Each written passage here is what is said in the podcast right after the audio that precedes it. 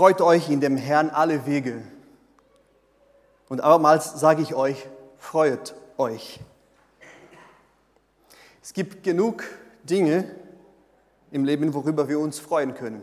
Kindern, Gemeinschaft, also wie die Schöpfung, wie wir schon jetzt eben betrachtet haben, wenn wir bedenken Jahreszeiten, Sonne, Regen, es gibt ganz viele Dinge.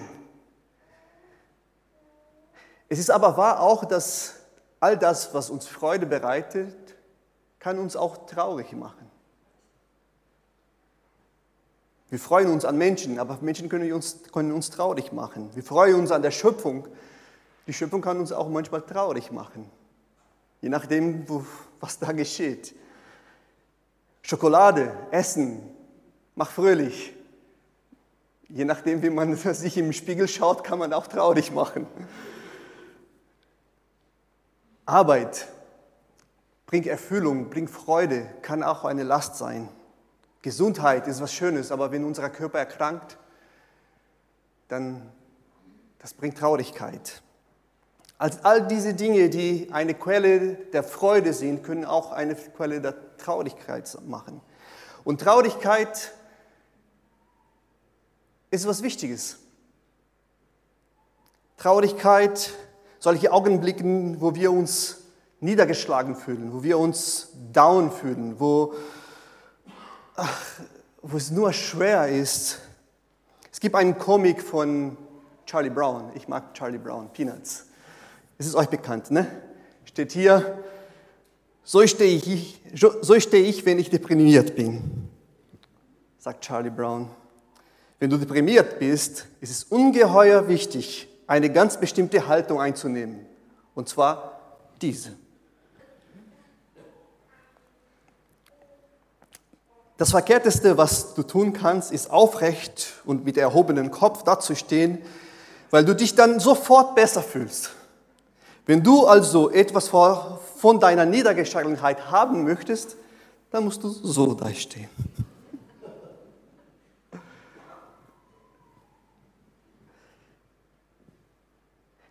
Wir leben in einer Zeit, wo Menschen denken, sie dürfen nie traurig sein.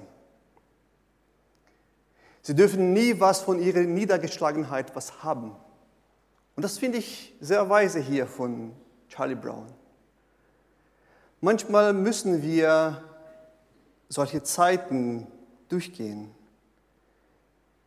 Viele denken, man darf sich nie als niedergeschlagen geben. Schwächen oder Fehler zuzugeben, das geht gar nicht haben wir schon gemerkt, wenn Politiker reden und dann die Reporterin zu irgendeinem Fehler eine Frage stellt, natürlich wollen sie, und die Politiker machen immer so einen Bogen und irgendwie sagen, ja, aber das war gut, weil dann, dann, dann, dann, immer so Haltung zeigen, dass das alles gut ist. Oder ich, ich mag Formel 1. Es ist unglaublich, wie Formel 1-Fahrer zu seinen Fehlern nie stehen können. Bei uns Gläubigen Traurigkeit, Phasen, wo wir uns vielleicht depressiv fühlen, werden oft als Glaubensversagen verstanden. Eigentlich dürfte ich das nicht erfahren, nicht traurig sein, nicht depressiv sein. Und wir bauen uns einen Druck. Traurigkeit ist was Wichtiges. Ich kenne, eine ganze Generation von Pastoren, die daran glauben, immer noch glauben. Sie dürfen nie zuzugeben, dass sie Schwierigkeiten haben, dass sie Fehler gemacht haben, dass sie down sind. Und viele davon sind in ihre Niedergeschlagenheit, ähm, die sind zugrunde gekommen mit Depression, mit Süchte, Einsamkeit. Vielleicht kennst du ein oder andere, der immer so noch denkt. Wir fühlen uns manchmal down, traurig, niedergeschlagen und das ist wichtig im Leben. Wir können was von unserer Niedergeschlagenheit was haben. Denn solche Momente der Traurigkeit, der Enttäuschung oder wenn wir einfach geärgert sind, die zwingen uns, neue Schritte zu geben, neu zu denken, kreativer zu werden Menschen und Umstände mit einem anderen Blick zu sehen. Menschen, die Schweres erleiden, die können später viel mehr Empathie zeigen zu anderen Menschen, die auch was Schweres erleiden. Traurigkeit kann unsere Augen öffnen für neue Wahrheiten über unserem Leben. Derselbe Paulus, der geschrieben hat, freut euch, ich sage euch, freut euch, der schreibt auch in 2. Korinther Kapitel 7, Vers 10, denn Gott kann die Traurigkeit in unserem Leben benutzen, um uns zur Umkehr von der Sünde und zur Suche nach der Erlösung zu bewegen. Diese Traurigkeit werden wir nie bereuen. Eine Traurigkeit ohne solche Umkehr dagegen führt zum Tod. Eine Traurigkeit über uns selbst, über unseren eigenen Wegen, die wir eingeschlagen haben, über Dinge, die sich nicht so gut entwickelt haben in unserem Charakter. Manche Traurigkeiten werden von Gott gebraucht, damit wir uns wieder zu ihm wenden und da eine neue Art von Freude entdecken, die das Leben verändert. Nun, das Thema ist nicht Traurigkeit heute, es geht um Freude. Aber es geht nur darum, dass wir verstehen, dass Freude nicht nur nicht bedeutet, ständig ein Gefühl des Glücks zu haben. Und da verlieren wir uns manchmal. Freut euch in dem Herrn alle Wege. Und abermals sage ich euch, freut euch. Und da können wir uns auch fragen, diese Aufforderung, dieses Imperativ hier, freut euch. Geht das? Freude auf Knopfdruck. Knopfdruck. So, jetzt muss ich mich irgendwie anders fühlen, anders. Viele Selbsthilfebücher werden behaupten, genau so ist es.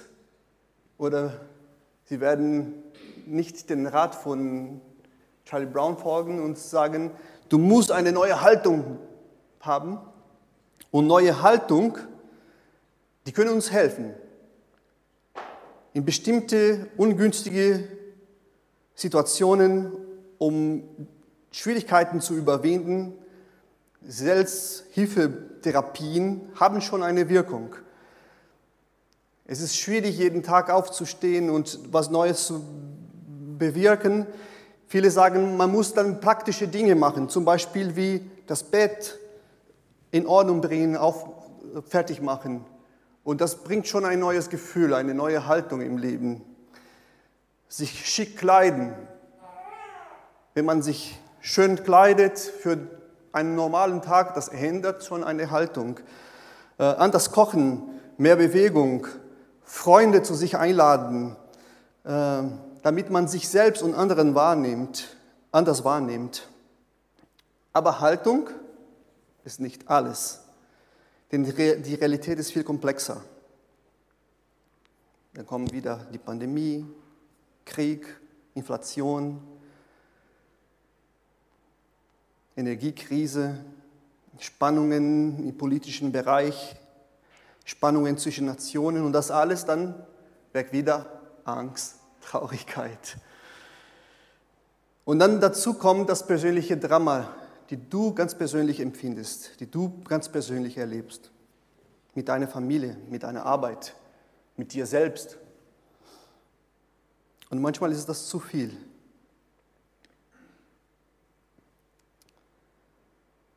Und einfach zu raten, andere eine andere Haltung zu haben, kann helfen, aber ist keine Lösung. Und auch der fromme Satz, du musst nur glauben, wie oft wird das missbraucht? Glauben ist wichtig und gut und hilft, aber ist nicht irgendwie eine Willenskraft. Ich muss glauben und dann ändert sich alles.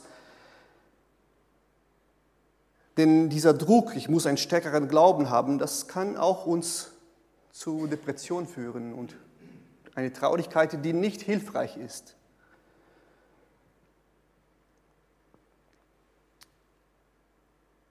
Wer Depression hat, wer das in seinem Leben merkt, soll therapeutische Hilfe suchen.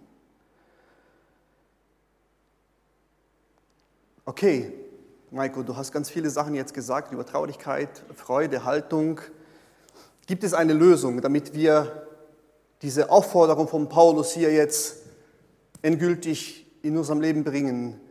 Gibt es eine endgültige Lösung für unsere, damit wir Freude beständig erleben? Jein. Eine endgültige Lösung, damit wir uns ständig freudig fühlen, gibt es nicht. Es gibt aber einen Weg der Erlösung. Keine Lösung, denn auch wenn wir zu Gott kommen, auch wenn wir gläubig sind, erfahren wir immer wieder Traurigkeiten, Schwierigkeiten, Depressionen und all das. Es gibt keine Lösung im menschlichen Sinne. Aber es gibt einen Weg der Erlösung, in dem wir dann zu Gott kommen, um neue Freude zu entdecken, eine neue Art, eine beständige Art von Freude, auch wenn wir uns gar nicht so fühlen. Es ist beruhigend zu wissen, dass die biblischen Autoren, die biblischen Personen keine Außerirdischen waren, die ständig immer high waren, high im guten Sinne. Ne? Sie erlebten genau die gleichen Probleme wie wir es heute. Die Umstände waren auch anders, aber sie erlebten genau die Traurigkeit, genau die Schwierigkeiten, die depressive Phasen, wie wir auch erleben. Aber sie waren im Laufe ihres Lebens immer wieder von dieser Freude überrascht, mitten im Chaos. Der Paulus, der diese Aufforderung schreibt, freut euch, was immer auch geschieht, alle Wege, immer. Er schreibt das aus einer elenden Situation im Gefängnis, verfolgt, pleite, Was ist das Geheimnis? Und ich denke, das Geheimnis hier ist der Fokus. Und dann kann man schon, aber das ist nicht das gleiche wie Haltung. Jein. Haltung hat was mit mir zu tun. Der Fokus hat das mit dem, was ich im Blick habe. Es geht um eine Freude, die sich entwickelt aus der Beziehung mit Gott selbst. Nicht eine Freude, die uns ständig zum Lachen bringt, sondern eine Freude, die uns Beständigkeit und Sicherheit gibt. Auch was bin ich am meisten fokussiert, besonders in den Momenten, wo ich keine Freude erfahre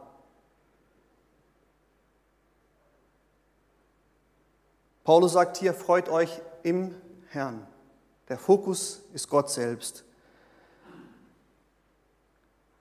Wenn ich auf mich selbst fokussiere, das ist einem Weg. Da komme ich ganz schnell zu Haltungen. Manchmal ist das gut, wichtig. Aber wenn ich zu sehr auf mich selbst fokussiere, dann bleibe ich nur mit meinen Möglichkeiten im Sichtfeld, mit meinen Grenzen, mit meinen Kräften sehe ich nur. Der Weg bin ich selbst und ich versuche auf diesem Weg ich selbst meine Möglichkeiten, meine, meine Kräfte, irgendwie Freude zu erfahren, da wo keine Freude gibt, da wo es keine Kraft gibt. Nun freut euch im Herrn, schaut zu Gott, zu Christus das ist ein anderer Weg. Da erweitert sich das Horizont. Da erfahre ich auf diesem Weg eine andere Kraft, die mich auch tragen kann, wenn ich keine Kraft habe. Auf was bin ich fokussiert? Mich selbst, meine Ängste, meine Umstände oder dem Herrn? Ich kann trauern, tiefe Traurigkeit empfinden, mit dem Fokus auf die Verluste oder mit dem Fokus auf die Gnade des Herrn. mit dem Fokus auf die Ewigkeit. Das sind zwei Wege. Ich kann eine Finanzkrise erleben mit dem Fokus auf den fehlenden Ressourcen, auf Verzweiflung und Ängste oder auf Ehrgeiz. Ich muss irgendwie mehr sparen, mehr, mehr, mehr. Oder ich fokussiere mich auf diese Verheißung, die ganz schwierig ist, dass Gott weiß, was wir wirklich brauchen und dass er dafür sorgen wird. Matthäus 6. Ich glaube, das ist die schwierigste Passage in der ganzen Bibel. Ich kann die Klimakrise entweder verleugnen oder mich kaputt, verrückt machen, oder ich kann vertrauen, Gott hat sein Ziel damit und wir leben verantwortlich hier. Aber ohne jetzt in Panik zu geraten. Verstehen wir, der Fokus,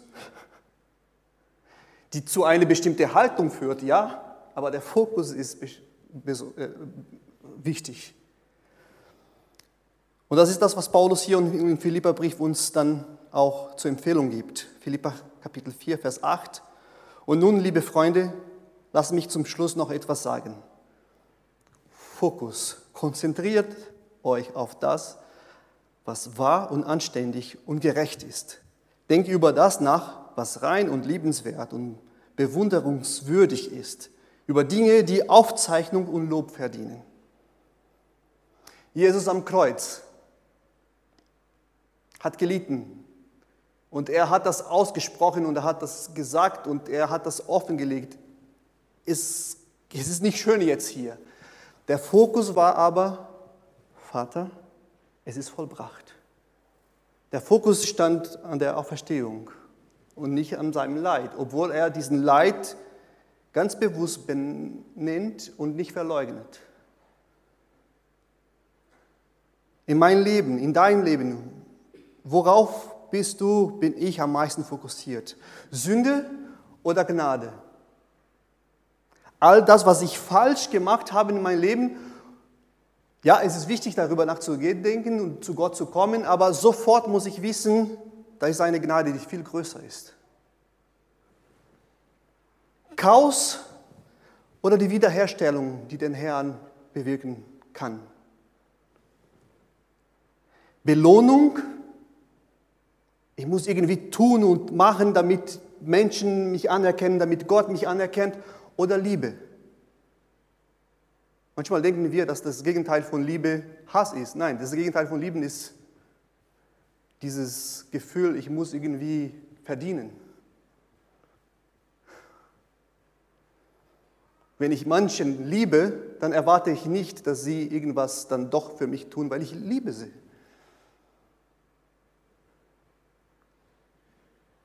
Hass oder Vernunft. Auf das, was Gott in dieser Welt tut oder auf das, was der Teufel versucht anzurichten. Und so lernen wir tagtäglich eine neue Freude zu entdecken, mitten in all den Schwierigkeiten, mitten in dem Chaos. Das ist, was Paulus auch schreibt in 2. Korinther 6, Vers 8 und 10. Wir dienen Gott, ob die Menschen uns nun ehren oder verachten, ob sie uns verleumden, verleumden oder loben. Wir meinen es ehrlich, doch sie schimpfen uns Verführer. Gott kennt uns, doch für sie sind wir Namenlose. Wir sind dem Tode nahe, doch wie ihr seht, leben wir noch. Wir würden misshandelt, aber wir sind nicht gestorben. Unserem Herz ist voll Leid, und doch erleben wir ständig neue Freude. Wir sind arm, aber wir machen anderen reich. Wir besitzen nichts und haben doch alles. Merken wir hier der Fokus von Paulus? Verachtung, Verleugnung, oh nein.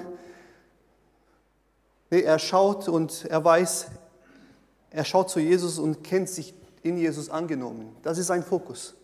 Egal, was die anderen Menschen denken. Für viele bin ich ein Namenlos, unbekannt, unwichtig. Ja, mag sein, aber von Gott bin ich gekannt. Für ihn bin ich wichtig.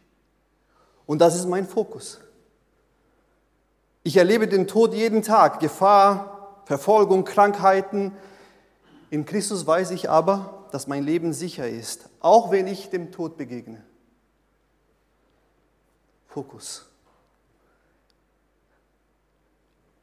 Armut, Hungern, aber ich kann ganz viel leiden. Aber ich weiß, das, was ich tue, es geht darum, um ein viel größeres Reichtum zu bringen für mich und für Menschen. Nicht im Sinne von Finanzen und Geld, sondern um Erfüllung vom, für Leben. Fokus. Konzentriert ihr euch auf das, was schön, gut, bewunderungswert ist. Das ist die Empfehlung von Apostel Paulus, ein neuer Fokus. Wird die Probleme nicht lösen. Ein neuer Fokus wird die Traurigkeit nicht besiegen. Ein neuer Fokus wird nicht die Dinge einfacher machen. Ein neuer Fokus auf Gott ist ein anderer Weg, das alles zu erleben. Wie behalten wir diesen Fokus im Alltag? Das klingt manchmal vielleicht doch unmenschlich, aber wir haben zwei Helfer. Erstens der Heilige Geist. Wie Jesus selbst sagte, der Heilige Geist, Johannes 14, 26, er wird euch alles lehren und euch alles erinnern, an alles erinnern, was ich euch gesagt habe. Das ist diese transzendente Dimension. Und dann gibt es die Liturgie. Komisches Wort. Liturgie im Sinne von all diese praktischen Sachen, die wir tagtäglich machen, um diese transzendente Dimension sichtbar zu machen in unserem Alltag. Und dann kommt das Übliche. Beten, Bibel lesen, Loblieder singen, Werke der Gerechtigkeit, all das, was uns hilft, einen Fokus zu behalten.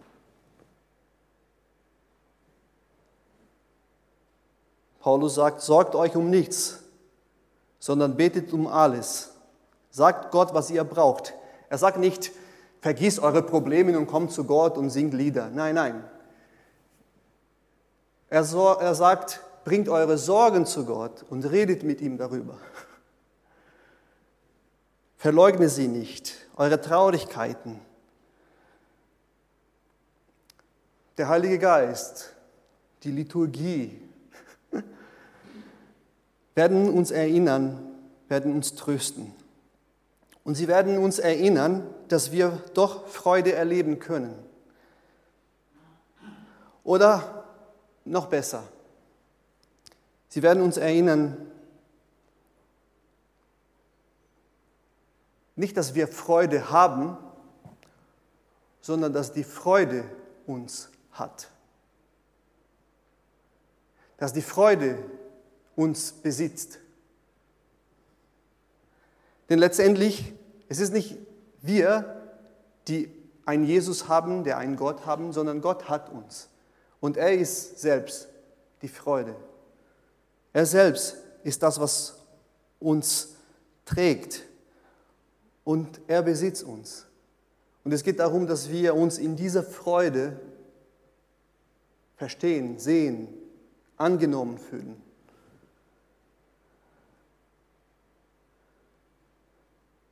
Wir wollen eine Gebetszeit jetzt haben, die auch so benannt ist, wir bekennen und tun Buße. Und das ist, es geht darum, dass wir uns oft im Alltag, in all diesen Problemen, die wir haben, zu wenig fokussieren. Wir bekennen, Herr, dass wir uns oft im Alltag zu wenig fokussieren auf das, was anständig, gerecht, rein liebenswert ist. Lass uns zu Gott beten. Wir können die Gebetsanliegen noch mal hier an der Wand sehen. Wir bekennen, Herr, dass sehr oft Vordergründiges unser Leben, unser Leben bestimmt und Wünsche, Sorgen, Ängste, all das, das raubt unserer Freude und das macht uns unglücklich. Wir wollen eine Zeit des Gebets haben, in der wir Stille haben, ein, ein bisschen Lied im Hintergrund werden wir haben, damit wir uns besser konzentrieren können. Aber schließ deine Augen in diesem Moment und komm zu Gott. Du, du kennst deinen Alltag, deine Sorgen, deine Probleme, die Momente, wo du traurig bist. Bring das zu Gott. Bekenne das. Und fühle dich angenommen und bitte um einen neuen Fokus in deinem Leben. Lass uns beten.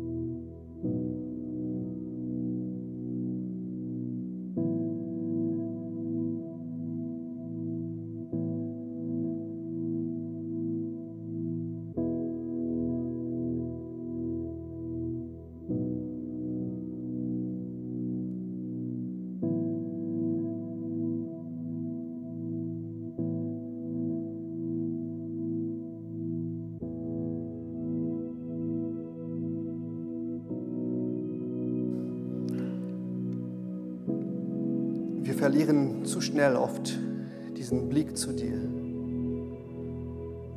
Du weißt, du, wir wissen, du siehst uns, aber sehr oft vergessen wir das. Sehr oft verlieren wir dich, deine Gnade, deine Güte, deine Liebe aus unserem Blickfeld. Wir bitten dich, hilf, helfe du uns, diesen neuen Fokus zu bewahren, dich immer wieder vor Augen zu haben. Ich bitte dich, Herr, für jeder, der jetzt in diesem Moment demütigt zu dir kommt, vielleicht mit Schuldgefühlen, vielleicht mit, mit tiefe Traurigkeiten, mit Zweifeln.